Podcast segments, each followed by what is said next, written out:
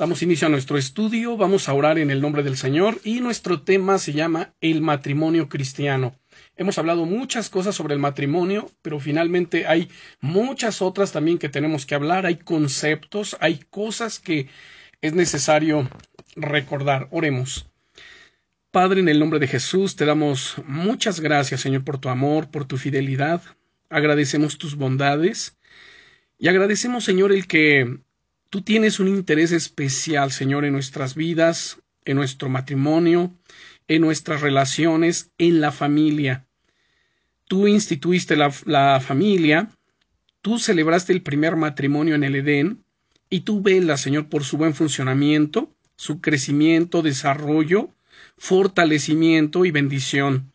Así que te pedimos, Señor, que en esta noche ilumines nuestro entendimiento, que nos hables, Señor, los principios de tu palabra, principios básicos, elementales, pero también fundamentales, Señor, para poder enriquecer, sostener, nutrir y desarrollar, Señor, nuestra familia, nuestro hogar, los matrimonios, que tú te glorifiques en esta noche, que abras nuestro entendimiento en tu buena palabra, que tu Santo Espíritu nos guíe y límpianos, Señor, de toda especie de mal. Perdona también todo pecado, toda especie, Señor, de falta en nuestros corazones, en el nombre poderoso de Jesucristo, nuestro Señor y nuestro Salvador. Amén. Muy bien. Saben, por un tiempo he estado con la impresión de que debemos compartir todas estas estos principios claves que son para el matrimonio cristiano, pues con parejas, parejas que se están uniendo, parejas que son nuevas en el evangelio de Jesucristo, para que esto pueda traer como finalidad el honrar a Dios por medio de matrimonios y familias ejemplares. Ojalá cada familia, cada hogar tuviera un interés especial, ¿no? Por mirar el fundamento de su hogar, de su familia, de su pareja, de su matrimonio, cuál es el buen desarrollo que van teniendo, porque como dijo el apóstol Pablo, si alguno se cree que está firme, mire que no caiga. En la oración decía que y, digo, lo decía derivado de lo que la Biblia nos enseña, que Dios instituyó el matrimonio, Dios celebró el primer matrimonio en el Edén, casando a Adán y a Eva, y entonces Dios vela por el buen funcionamiento del mismo. Pero al mismo tiempo tenemos un, adversario, un enemigo que se llama Satanás y su horda demoníaca, y que buscan destruir los hogares, las familias, los matrimonios, trayendo separación, conflictos serios. Y por este motivo, por esta razón, es que cada hogar, cada familia, cada matrimonio deberíamos estar más atentos y más pendientes al buen funcionamiento y desarrollo de nuestros hogares, de nuestra familia. Así que tenemos que poner mucha atención en ello. Ahora, quiero señalar también que dentro de las iglesias pocos han aprendido los patrones bíblicos Pocos han tenido una situación buena en su trasfondo familiar. Puesto que la tendencia natural es repetir la experiencia, hay que enseñar nuevos modelos bíblicos y no es que sean realmente nuevos, son los mismos eh, modelos bíblicos ya desde que fueron establecidos aquí en la Biblia, pero son nuevos para algunos por lo que he mencionado, ¿no? De que están interesados en muchas otras enseñanzas en muchas otras cosas o, en muchos otros temas, pero no en la familia.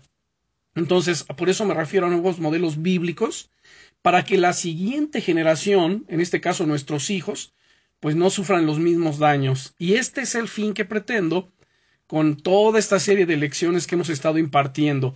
Ahora, la pregunta que surge aquí, porque el tema es el matrimonio cristiano, entonces es, ¿qué es el matrimonio cristiano? Hay mucha confusión sobre este concepto. No hay matrimonio cristiano si solo uno es cristiano. Ahora, por favor, entendamos qué es ser eh, cristiano. Un cristiano es un discípulo de Jesucristo. Un cristiano es una persona nacida de nuevo, no es alguien pues que va a la iglesia o ocasionalmente va a la iglesia, que de vez en cuando lee su Biblia, que muestra poco compromiso con Dios, con su palabra, con la iglesia. Entonces, sino estamos refiriéndonos a gente nacida de nuevo. No puede ser porque Dios ordena a los cristianos no juntarse con incrédulos en ningún tipo de yugo, así que un matrimonio entre creyente e incrédulo sería más bien un yugo desigual, que además delante de Dios es inservible. Yo sé que son palabras fuertes, pero veamos lo que la Biblia nos dice. Vamos a abrir nuestra escritura en la segunda carta a los Corintios, en el capítulo 6. Segunda carta a los Corintios y capítulo 6. Si ya estamos ahí, segunda de Corintios, capítulo 6. Y cuando llegamos al versículo 14, nos dice lo siguiente, no os unáis en yugo desigual con los incrédulos, porque qué compañerismo tiene la justicia con la injusticia, y qué comunión la luz con las tinieblas. Ahora, este solo versículo habla directamente de esto. Los demás versículos continúan pues acerca de este mismo yugo y relaciones que muchos cristianos llegan a tener con gente incrédula, como por ejemplo dice en el 15, ¿y qué concordia tiene Cristo con Belial? ¿O qué parte el creyente con el incrédulo?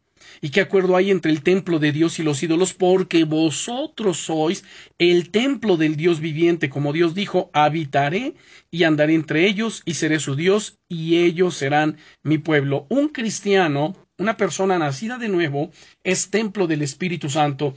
El Espíritu Santo de Dios mora en él. En un incrédulo, el incrédulo es templo de ídolos. Y perdónenme la expresión, es guarida de demonios. Así como la Biblia nos lo enseña, que concordia tiene Cristo con Belial o que parte el creyente con incrédulo. Es así de radical lo que la Biblia nos dice. Y nuevamente retomo el versículo 14, no os unáis en yugo desigual con los incrédulos. Porque qué compañerismo tiene la justicia con la injusticia y qué comunión la luz con las tinieblas. En el Antiguo Testamento, Dios dio ordenanzas que simbolizaban esta realidad de la que estoy mencionando. No enyugar un buey con un burro y no mezclar lana con lino. Vamos a abrir nuestra Biblia en el Antiguo Testamento, en el libro de Deuteronomio capítulo 22. Deuteronomio capítulo 22. Y en este capítulo 22 vamos a ver los versículos 10 y 11. Dice el capítulo 22 de Deuteronomio, versículos 10 y 11, ¿no ararás con buey y con asno juntamente? ¿No vestirás ropa de lana y lino juntamente? Ahora, esto es muy interesante. Dios así lo estableció porque Dios tenía cuidado en general de, del pueblo de Israel, eh, de las relaciones, del orden que debía haber en hacer todas las cosas. Entonces, estos dos versículos son muy interesantes, como lo estoy mencionando, y que vienen a formar parte de las leyes que Dios estableció para su pueblo. Nuevamente voy a, a leer el versículo 10 y versículo 11. No ararás con buey y con asno juntamente. No vestirás ropa de lana y lino juntamente. Entonces, este grupo de leyes pone de manifiesto la importancia de mantener la disciplina y el orden. Ahora, en base a esto es que tenemos que poner mucha atención a la palabra de Dios. De repente, hay quien, digamos, se enamora de una persona que no es creyente, un cristiano, una cristiana. Y entonces, lo que yo les digo claramente es, mira, ni tienes que preguntar a Dios sobre su voluntad en cuanto a celebrar un matrimonio con un incrédulo. O sea, ni siquiera, pastor, es que yo me enamoré y, y, pues mi pareja pues no conoce el Evangelio o simplemente no es cristiano. Bueno, ¿cuál es mi respuesta como pastor? Mi respuesta es esta, mira, ya, pero estoy orando a Dios para que Dios me ilumine y Dios me permita alcanzarlo para Cristo. De acuerdo a las escrituras, y no es de acuerdo a mi pensamiento, no es de acuerdo a mi propio criterio, sino mi criterio está basado en las escrituras, por eso no es mi propio criterio, sino el de las escrituras. Así que no tenemos que preguntar a Dios si es su, es su voluntad, ¿no?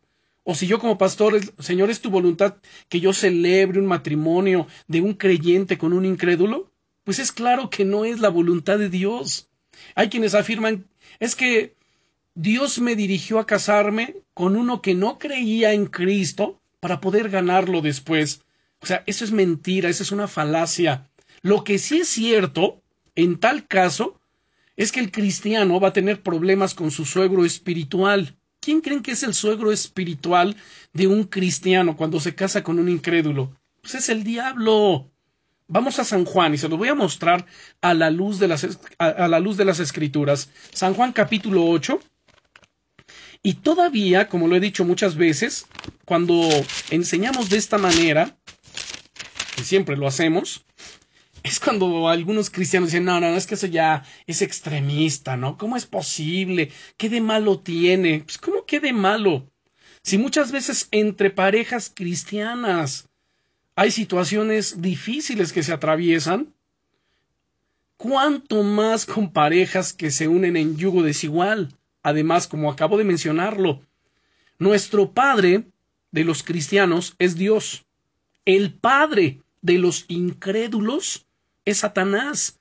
Aunque ellos digan que son católicos, que van a la iglesia, que cuán devotos son, eso es una mentira. A la luz de las escrituras, porque esto se tiende a justificar, no es que eh, fulanito es muy devoto de la iglesia católica, es más, este, él participa en ciertas actividades y retiros, y si tuvieras la devoción que tiene, a ver, a mí no me vengan con eso. A la luz de la palabra de Dios, simplemente pertenecen al enemigo, están muertos en sus delitos y pecados, y el día que se mueran, se van, a, se van a ir a una eternidad sin Cristo. Noten las escrituras, San Juan capítulo 8, versículo... Vamos a ver, desde el 37, si me permiten. Aquí el Señor Jesucristo está hablando con los judíos, los judíos que se supone y que sabemos, hermanos, son pueblo de Dios. Pero no porque sean el pueblo escogido de Dios significa que en automático son salvos, que en automático les pertenece el reino de los cielos. Si fuera así, Jesucristo no hubiese venido a predicarles a ellos. Recuerden el capítulo 1, versículo 11 eh, y 12 de este mismo Evangelio de San Juan, donde dice, a lo suyo vino, pero los suyos, ¿quiénes eran los suyos? Los judíos no lo recibieron. Mas a todos los que lo recibieron, a los que creen en su nombre, ya sean judíos o no judíos, o gentiles, les dio la potestad de ser hechos hijos de Dios. Incluso Nicodemo en el capítulo 3, que era un principal entre los fariseos, los fariseos eran los doctores de la ley, los maestros de la ley de la Torá, los responsables de guiar y de instruir al pueblo de Dios en el camino del Señor, Jesús le dijo él mismo, Mira, Nicodemo, de cierto te digo que el que no naciere de nuevo, el que no naciere, seas tú como fariseo, sea un judío, este, laico, quien quiera que sea, si no naciere de nuevo, no puede entrar en el reino de los cielos.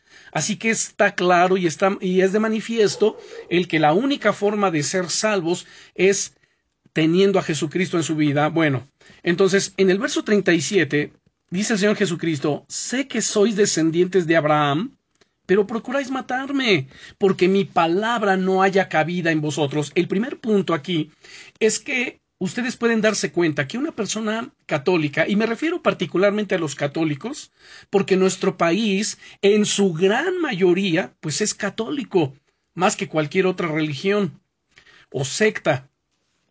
Son católicos. Y entonces, por eso es que podemos tener una plática ligera sobre Dios y todo está bien. Ah, pero háblenle la Biblia háblenle la palabra, cítenle las escrituras y háblenle la salvación por medio de Jesucristo e inmediatamente forman ahí una oposición, una barrera para que ya no se les predique más. Y algo así estaba sucediendo en este contexto de la escritura. Les dice Jesús, miren, yo sé que son descendientes de Abraham, pero procuráis matarme. ¿Y por qué procuraban matarlo?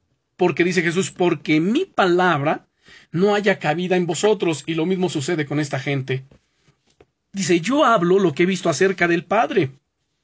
Y vosotros hacéis lo que habéis oído cerca de vuestro Padre. Entonces, desde aquí Jesús les habla de que ellos tienen un Padre.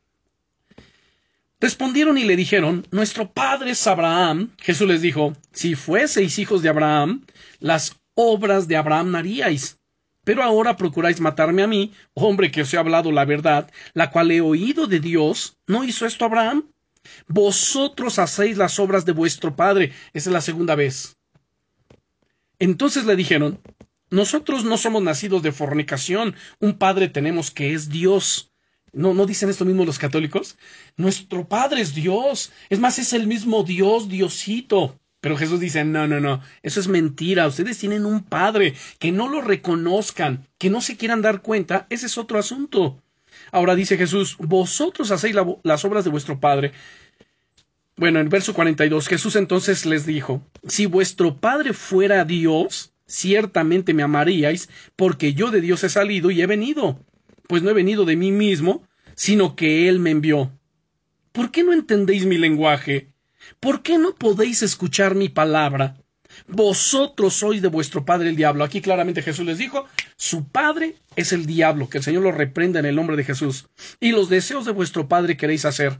Él ha sido homicida desde el principio y no ha permanecido en la verdad, porque no hay verdad en él. Cuando habla mentira, de suyo habla, porque es mentiroso y padre de mentira. Es así de simple, porque no permanece en la verdad. Y, así hay mucha gente, incluso gente que llega a estar con nosotros en las congregaciones y parece, ¿verdad?, que en verdad se convirtieron, que se bautizaron y que eh, se congregan, parece, pero de repente se alejan del camino de Dios, vuelven atrás, ya no quieren saber nada ni de la iglesia, ni del pastor, ni de nada, ni de los hermanos. Esa gente nunca realmente se convirtió, jamás y siguen siendo hijos de su padre el diablo. Ahora vamos a Primera de Juan capítulo 3. Vamos a la primera carta, Primera de Juan capítulo 3 y el versículo 8. Y aquí Primera de Juan capítulo 3 y versículo 8 dice el Señor Jesucristo, el Señor Jesucristo, dice el apóstol Juan, por supuesto por el Espíritu Santo, dice, el que practica el pecado es del diablo, porque el diablo peca desde el principio, para esto apareció el Hijo del Hombre, para deshacer las obras del diablo. Es así de simple. Así que, si el incrédulo tiene como padre al diablo, y un creyente tiene por padre a Dios, cuando se casan, pues imagínense a quién se avientan de suegro. Así que el casamiento de dos cristianos tampoco forma automáticamente un matrimonio cristiano. Un matrimonio cristiano se compone de dos discípulos de Cristo que están obedeciendo sus mandamientos y permaneciendo en sus palabras. Regresemos al Evangelio de San Juan, pero ahora el capítulo 8. Capítulo 8 de San Juan. Bien, y vamos a mirar los versículos 12. El verso 12 dice Jesús. Otra vez Jesús les habló diciendo, Yo soy la luz del mundo. El que me sigue no andará en tinieblas, sino que tendrá la luz de la vida. Versículo 31. Dijo entonces Jesús a los judíos que habían creído en él, Si vosotros permaneciereis en mi palabra, seréis verdaderamente mis discípulos. Vean el verso 32. Y conoceréis la verdad, y la verdad os hará libres. Ahora, vamos al capítulo 14, en este mismo Evangelio, versículos 21 al 23. San Juan capítulo 14, versos 21 al 23. Leemos, dice Jesús, el que tiene mis mandamientos y los guarda, ese es el que me ama. Y el que me ama será amado por mi Padre, y yo le amaré y me manifestaré a él. Le dijo Judas, no el Iscariote, Señor, ¿cómo es que te manifestarás a nosotros y no al mundo? Respondió Jesús y le dijo, el que no me ama, más bien el que me ama, mi palabra guardará, y mi Padre le amará, y vendremos a él, y haremos morada con él. Ahora, pasemos al versículo, al capítulo 15, versículos del 5 al 10. Capítulo 15, versículos del 5 al 10. Dice Jesús, yo soy la vid, vosotros los pámpanos, el que permanece en mí y yo en él, éste lleva mucho fruto, porque separados de mí nada podéis hacer. El que en mí no permanece será echado fuera como pámpano y se secará, y los recogen y los echan en el fuego y arden. Si permanecéis en mí y mis palabras permanecen en vosotros, pedid todo lo que queréis y os será hecho. En esto es glorificado mi Padre, en que llevéis mucho fruto, y seáis así mis discípulos. Como el Padre me ha amado, así también yo os he amado. Permaneced en mi amor. Si guardareis mis mandamientos, permaneceréis en mi amor, así como yo he guardado los mandamientos de mi Padre y permanezco en su amor. Así que estos son los verdaderos cristianos, los que permanecen en la palabra, los que aman al Señor y como consecuencia, bueno, lo que ya dije y leímos, guardan la palabra, permanecen en Cristo. Si pasamos al libro de los Hechos, en el capítulo 11, vamos al capítulo 11 y leemos el versículo 40, el versículo 26. Hechos capítulo 11, versículo 26. Leemos. Y se congregaron allí todo un año con la iglesia y enseñaron a mucha gente, y a los discípulos se les llamó cristianos por primera vez en Antioquía. Esto sucedió en el año 42 después de Cristo. Entonces, como vemos, los discípulos en, en Antioquía fueron los primeros en ganarse el apodo de cristianos. ¿Por qué razón? Porque sus vidas se parecían tanto a la doctrina que predicaban acerca de Cristo, que la gente le llamaba pequeños cristos. Esto es lo que quiere decir cristianos, pequeños cristos, seguidores de Cristo. Un matrimonio cristiano está basado entonces en un mutuo acuerdo sobre quién es la cabeza o el Señor de todo, a quién van a obedecer en todo lo que hagan. ¿Quién es la cabeza? Jesucristo. ¿A quién vamos a obedecer? A su palabra. En el libro del profeta Amós, en el capítulo 3, versículo 3, hay una pregunta muy interesante. ¿Andarán dos juntos si no estuvieren de acuerdo? O sea, ¿cómo pueden caminar dos juntos? Un creyente genuino, nacido de nuevo, piensa de una manera distinta a un incrédulo. Como les dije, de repente en hogares, digo, que llamamos cristianos, que porque ya ambos se bautizaron, porque ambos van a la iglesia, pero de repente hay ciertos desacuerdos, ciertas situaciones tensas, cuanto más con aquellos que se, han unido o se están uniendo en un yugo desigual. Miren, al principio cuando está el enamoramiento en el yugo desigual, pareciera que todo va a ser fácil, ¿no es cierto? Porque están enamorados, porque no están pensando realmente con la cabeza, sino con el corazón, y tanto uno como el otro, no, no pasa nada, nos vamos a entender y, nos vamos a amar y a respetar y lo que él diga, lo que ella diga, y vamos a ceder. Bueno, aparentemente todo va bien. Pero cuando ya se casan y viene la hora de realmente tomar decisiones serias en cuanto a la educación de los hijos, principalmente la educación espiritual, hacia dónde ir, qué hacer, ahí es donde comienzan los conflictos muy serios. Por eso, Nuevamente la pregunta que encontramos en el libro del profeta Amós capítulo 3 y versículo 3. ¿Pueden dos andar juntos si no estuvieran de acuerdo? Creo que la respuesta es categórica. No. Ahora yo les pregunto, ¿es tu matrimonio realmente cristiano? Y para saber si nuestro matrimonio realmente es cristiano, si el matrimonio de uno es cristiano, aquí yo propongo cuatro pruebas para que podamos evaluarlo. Vamos a comenzar. Y obviamente estas cuatro pruebas están compuestas de algunas preguntas. El primer punto, o la primera prueba aquí, es la siguiente. ¿Tienes lectura o estudio bíblico y oración regular con tu pareja? Recuerda que son condiscípulos en la escuela divina. Necesitan escuchar y conversar con Dios diariamente. Estos tiempos tienen que ser sinceros, no metódicos, aburridos o formales, sino con mucha honestidad y transparencia. Una pareja que busca todos los días a Dios con el propósito de alabarlo y agradarlo, pues forma una fortaleza espiritual donde el enemigo difícilmente podrá penetrar para causar problemas. Así que esa es la pregunta número uno. ¿Tienes lectura y estudio bíblico y oración regular con tu pareja?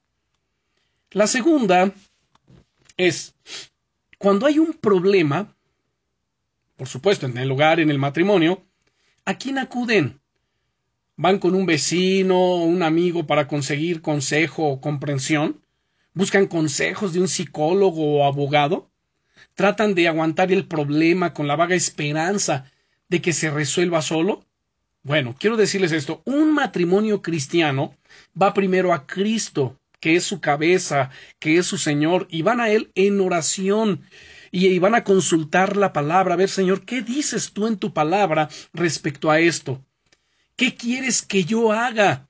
Esto es lo que encontramos en Hechos capítulo 9, versículo 6, cuando Saulo tuvo ese encuentro personal con Cristo en el camino a Damasco, y entonces él le pregunta, Señor, ¿qué quieres que yo haga? Lo que tenemos que preguntar inmediatamente en cualquier situación difícil, en cualquier situación que estemos atravesando, que no comprendamos, que no entendamos, tenemos que venir con el, Señor, y preguntarle eso mismo, Señor, ¿qué quieres que yo haga? Luego en el capítulo 22, versículo 10 de los Hechos, Pablo, años más adelante, está dando testimonio acerca de su conversión, de su encuentro personal con Cristo, y vuelve a recordar ese mismo momento cuando él le dijo, Señor, cuando él le preguntó, ¿qué quieres que yo haga?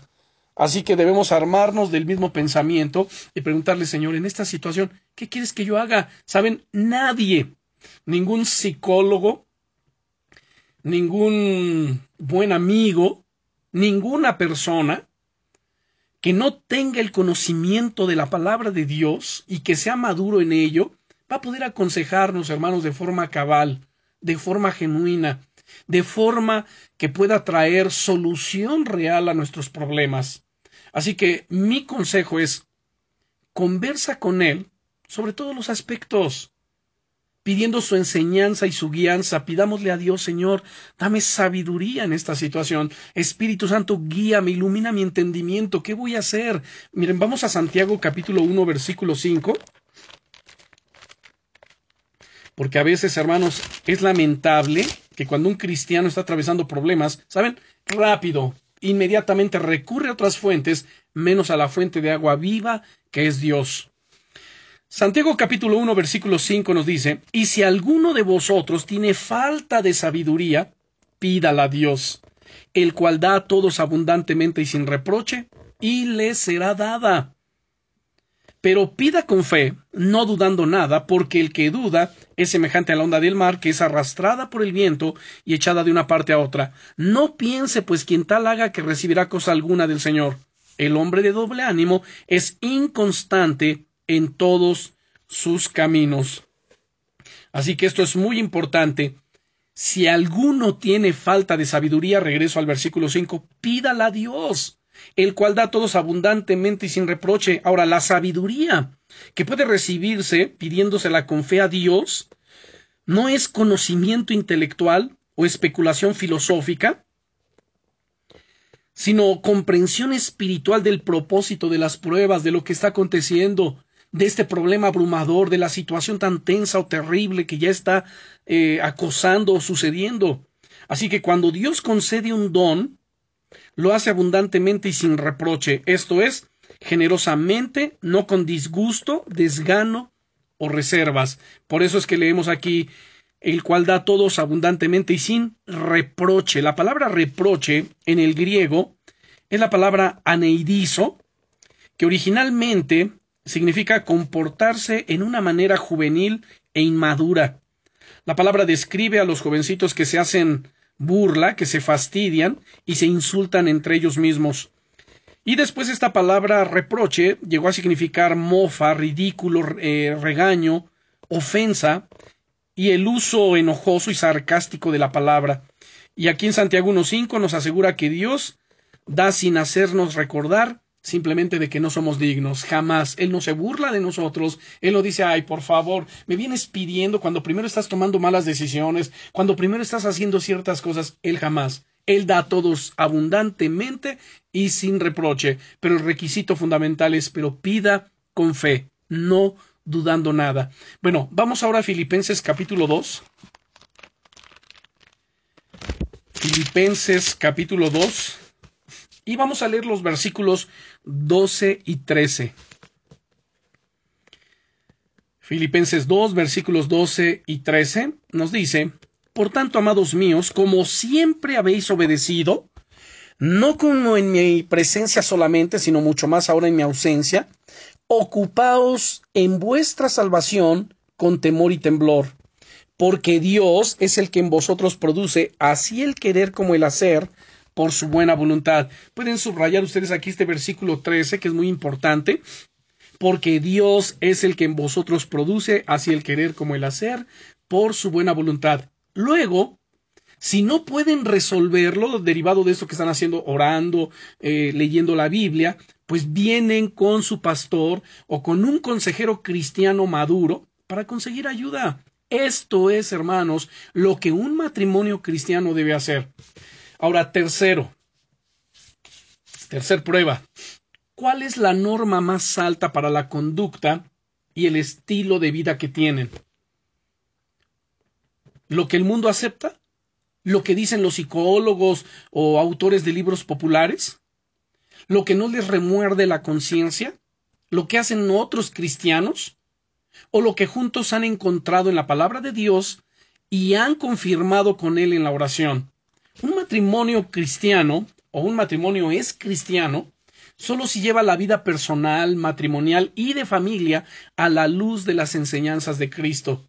Tiene que estar dispuesto a ser diferente, rompiendo con los moldes culturales, los patrones viejos y las enseñanzas de expertos del mundo cuando estos están en oposición a la palabra de Dios. Así que no es posible unir conceptos bíblicos con antibíblicos y entonces tener éxito.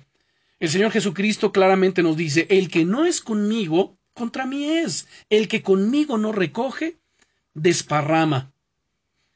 Ah, y esto, bueno, pues es muy serio. Por esto, Cristo además enseñó que el vino nuevo de su reino, recuerden en Lucas capítulo 5 versículos 36 al 38, miren, vamos a leer primero este pasaje y entonces hago un comentario al respecto. Lucas capítulo 5, Evangelio de Lucas capítulo 5 versículos 36 al 38.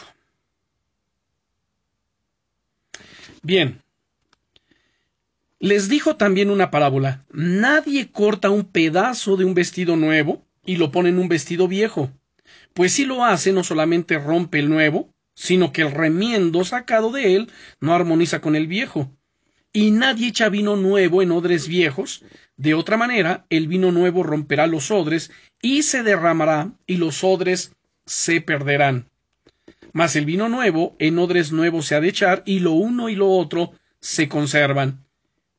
Y ninguno que beba del añejo quiere luego del nuevo porque dice el añejo es mejor. ¿Qué significa? Que por esto Cristo enseñó que el vino nuevo de su reino, su palabra, su gracia, sus bendiciones, todas estas cosas gloriosas, no podrían ponerse en odres, en cueros viejos, que no se estirarían ni permitirían la fermentación de conceptos nuevos. Tampoco podría coserse la nueva tela, eh, la tela nueva, este, de sus enseñanzas con una tela vieja que no permitiría el encogimiento necesario de las nuevas formas de vida. Así que tenemos que renunciar a todas las cosas que, que hemos traído arrastrando del mundo y adoptar solamente las cosas nuevas de Dios. Pero para eso necesitamos ser odres nuevos. Y esos odres nuevos habla de gente nacida de nuevo, con una mente renovada, que pueda aceptar el vino nuevo de la palabra de Dios, porque con una mente no renovada, un odre viejo, simplemente no puede aceptar el vino nuevo del reino, de la enseñanza de Dios, porque por lógica, vean lo que acabo de decir, por lógica, su mente, su lógica no lo acepta. Así, a ver, no, no, es que yo no puedo entender por qué Dios dice esto cuando yo he comprendido, entendido y yo pienso que las cosas deben ser así. Cuando alguien habla de esta manera, inmediatamente está manifestando que es una persona no nacida de nuevo y que además no ha renovado su manera de pensar, a lo cual el Señor se refiere en Isaías capítulo 55, Isaías capítulo 55, cuando le dice a los judíos en el versículo 8, porque mis pensamientos no son vuestros pensamientos, ni vuestros caminos mis caminos, dijo el Eterno. Como son más altos los cielos que la tierra, así son mis caminos más altos que vuestros caminos, y mis pensamientos más que vuestros pensamientos. Entonces, una mente no renovada, un odre viejo, uno nacido de nuevo, simplemente los pensamientos suyos no son los de Dios no tiene los intereses de Dios, no busca hacer la voluntad de Dios, no empatiza con la palabra del Señor y con la voluntad del Señor. Pero un odre nuevo, una persona nacida de nuevo, con una mente renovada, esa persona tiene los pensamientos y la mente de Cristo, como dice el apóstol Pablo en Primera de Corintios, mas ahora nosotros tenemos la mente de Cristo. ¿Quiénes son los que tenemos la mente de Cristo? Los cristianos nacidos de nuevo, no los cristianos nominales, no el que dice que ya hizo la oracioncita esa de fe y que se congrega y que participa en ciertas actividades de la iglesia, no, sino el nacido de nuevo. Y, eso nos lo dice en Primera de Corintios capítulo 2. Y si me permiten darle lectura, le voy a dar lectura desde el versículo 12, donde dice, y nosotros no hemos recibido el espíritu del mundo, sino el espíritu que proviene de Dios, para que sepamos lo que Dios nos ha concedido. Solamente una mente renovada, una persona que tiene al Espíritu Santo, puede entender, puede comprender lo que Dios le ha concedido. Además dice, bueno, y esto que estoy mencionando aquí tiene que ver con Romanos 12, donde ustedes recuerdan versículo 1 y 2, donde dice, así que hermanos, os ruego por las misericordias de Dios, que presentéis vuestros cuerpos en un sacrificio vivo, santo, agradable a Dios, que es vuestro culto racional, no os conforméis a este siglo, sino transformaos por medio de la renovación de vuestro entendimiento, para que puedan comprender cuál es la buena voluntad de Dios, agradable y perfecta, solamente una mente renovada puede comprender, puede entender la voluntad de Dios que es buena, agradable y perfecta. Bien, retomando nuevamente 1 Corintios 2, ahora el versículo 13 dice el apóstol Pablo, lo cual también hablamos no con palabras enseñadas por sabiduría humana, sino con las que enseña el Espíritu, acomodando lo espiritual a lo espiritual, pero el hombre natural es el incrédulo o el no renovado, el no nacido de nuevo. No percibe las cosas que son del Espíritu de Dios, porque para él son locura y no las puede entender, porque se han de discernir espiritualmente. En cambio, el espiritual juzga todas las cosas, pero él no es juzgado de nadie. Porque ¿quién conoció la mente del Señor? ¿Quién le instruirá? Mas nosotros tenemos la mente de Cristo. Así que esta es una gran bendición que podemos encontrar en las Escrituras, derivadas de qué? De haber nacido de nuevo. Bien, y la pregunta número cuatro, la prueba número cuatro que podemos hacer es, ¿cuál es el propósito de tu matrimonio? ¿Ayudarse mutuamente? ¿Tener una vida feliz y satisfactoria? ¿Lograr algún sueño? ¿O es el de glorificar a Dios juntos, buscando primero su reino y su justicia? ¿Cuál es? Así que esta es la única vida que Cristo llamaría cristiana en lo individual o en su matrimonio. Miren, busquen Mateo capítulo 6, verso 33, que acabo de citar. Mateo capítulo 6, versículo 33, donde aquí nos dice el Señor Jesucristo, mas buscad primeramente el reino de Dios y su justicia, y todas estas cosas o serán añadidas. Ahora vamos a Primera de Corintios capítulo 10.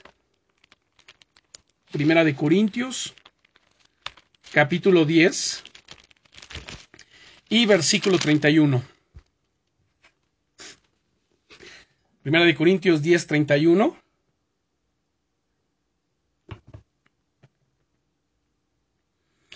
Dice aquí el apóstol Pablo, si pues coméis o bebéis o hacéis otra cosa, hacedlo todo para la gloria de Dios. Todo lo que hacemos debe ser para ello mismo, para la gloria de Dios. Ahora veamos Colosenses capítulo 3, versículo 17. Colosenses capítulo 3 y versículo 17.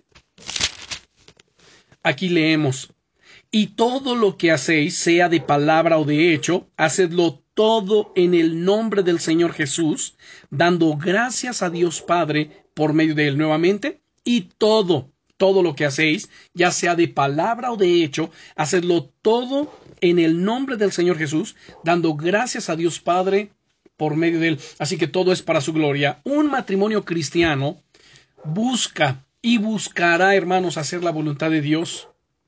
Su petición es venga, Señor, a nosotros tu reino. Así como en tu reino se hacen las cosas, quiero que se haga en mi vida.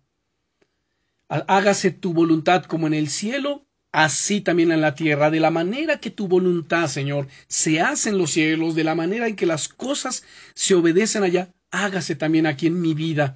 Esto va en consonancia con lo que el Señor Jesucristo nos enseña en Mateo capítulo 6, versículo 10.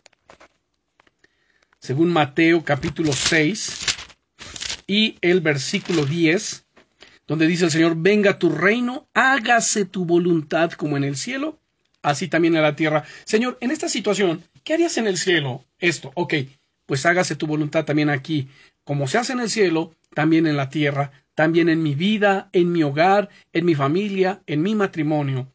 El reino es más importante, hermanos, que la felicidad. La voluntad de Dios es más importante que las posesiones.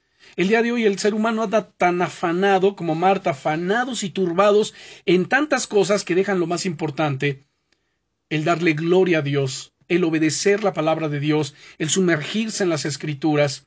Recuerden, la voluntad de Dios es más importante que la felicidad, es más importante que las posesiones, que cualquier otra cosa. El matrimonio cristiano realmente va a querer servir a Dios todo el tiempo, agradar a Dios. Pone todo lo demás en segundo lugar, en segundo plano, para poder amar a Cristo más que todo. Veamos Lucas capítulo 14. Ahora, noten que todo lo que estoy hablando lo estamos viendo a la luz de las Sagradas Escrituras. Lucas capítulo 14, versículos 26. Dice aquí, Lucas 14, 26, dice el Señor Jesucristo, si alguno viene a mí y no aborrece a su padre y madre y mujer e hijos y hermanos y hermanas y aún también su propia vida, no puede ser mi discípulo. Verso 27. Y el que no lleva su cruz y viene en pos de mí, no puede ser, dice el Señor, mi discípulo. Ahora, ¿qué significan estas palabras del Señor? Un discípulo debe subordinar todos sus vínculos terrenales a su lealtad a Cristo. Vuelvo a repetirlo. Un discípulo debe subordinar todos sus vínculos terrenales a la voluntad a Cristo.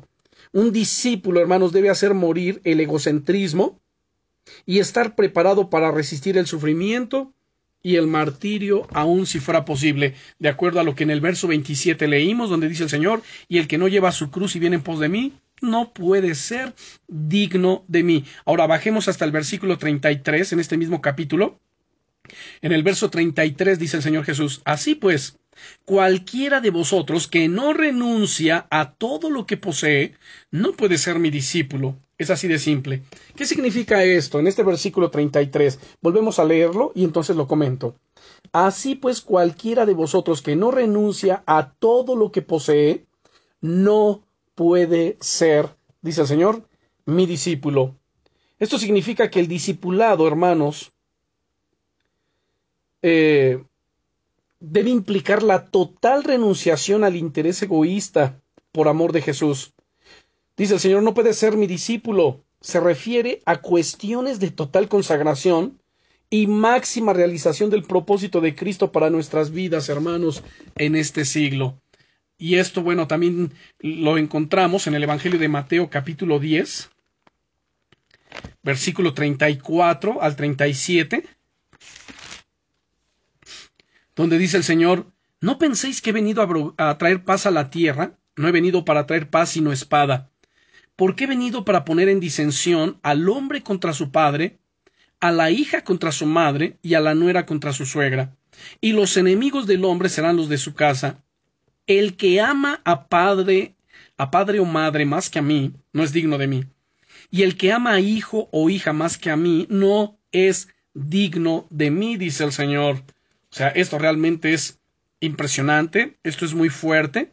Y Jesús, hermanos, no está atacando aquí las relaciones familiares porque podía eh, tomarse de esta manera. Él no está atacando las relaciones familiares, pero indica que ninguna atadura terrenal, no importa lo íntima que sea, debe impedir la total entrega a Dios. Y esta entrega puede que dé lugar a que algunos miembros de la familia esquiven a otros y puede haber entonces ese, e, e, esa, esa situación ya tensa, que haya una oposición entre ellos tal como lo estamos mirando aquí en las palabras de nuestro Señor Jesucristo. Bien, así que quiero estar concluyendo con la siguiente pregunta. Derivado de esto que acabamos de ver, ¿es tu matrimonio verdaderamente cristiano? No nos engañemos. No puede ser un éxito ni fructífero para Dios si no está basado en un discipulado. Todos necesitamos caminar en un discipulado. Todos los problemas de la humanidad, hermanos, han resultado del pecado de Adán y Eva cuando ellos decidieron desobedecer la palabra de Dios. Todo pecado, toda alteración en el orden se deriva de esto mismo, de desobedecer la palabra de Dios. Por eso es fundamental, es imprescindible, hermanos, conocer, llenarnos y afirmarnos en la palabra de Dios. La Biblia, recuerden, es el manual de vida y enseña cómo funciona un matrimonio cristiano. Si quieres que tu matrimonio sea cristiano, tú y tu pareja tienen que involucrarse seriamente con el Espíritu Santo en el estudio, con la aplicación de las escrituras y la oración para conseguir la gracia y la misericordia necesarias para vivir la vida conyugal cristiana que el Señor, eh, que el Señor quiere para nosotros.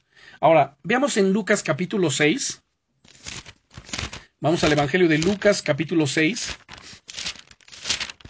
y vamos a leer versículos 46 al 49. Lucas 6 versos 46 al 49. Dice el Señor Jesucristo, comienza aquí con una pregunta. ¿Por qué me llamáis Señor, Señor, y no hacéis lo que yo os digo?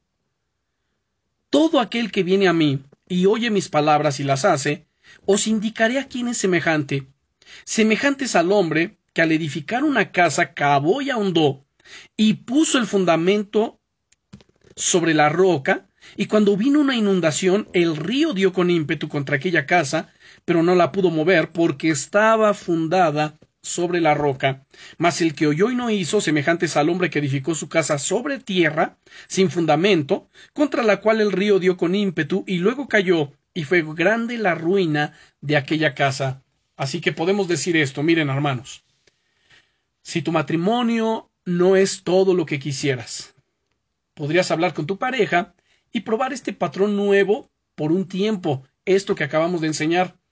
Tendrán que ayudarse para no olvidar sus propósitos, perdonarse y empezar de nuevo cuando fallan. Dios les ayudará siempre y cuando lo pongan en medio de ustedes, en primer lugar en sus vidas.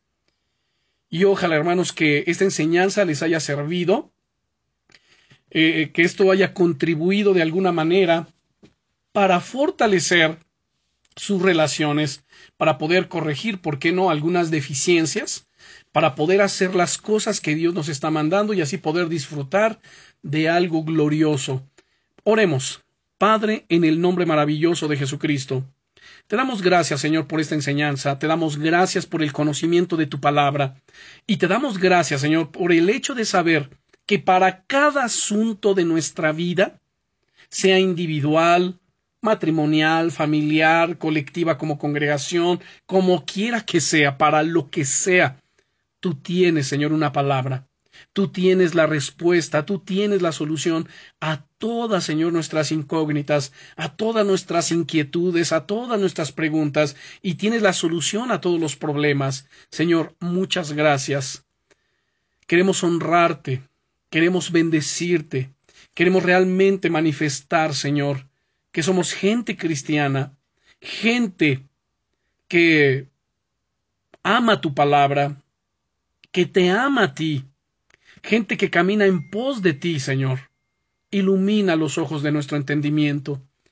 Guárdanos, fortalécenos, líbranos, Rey del cielo, de toda especie de mal.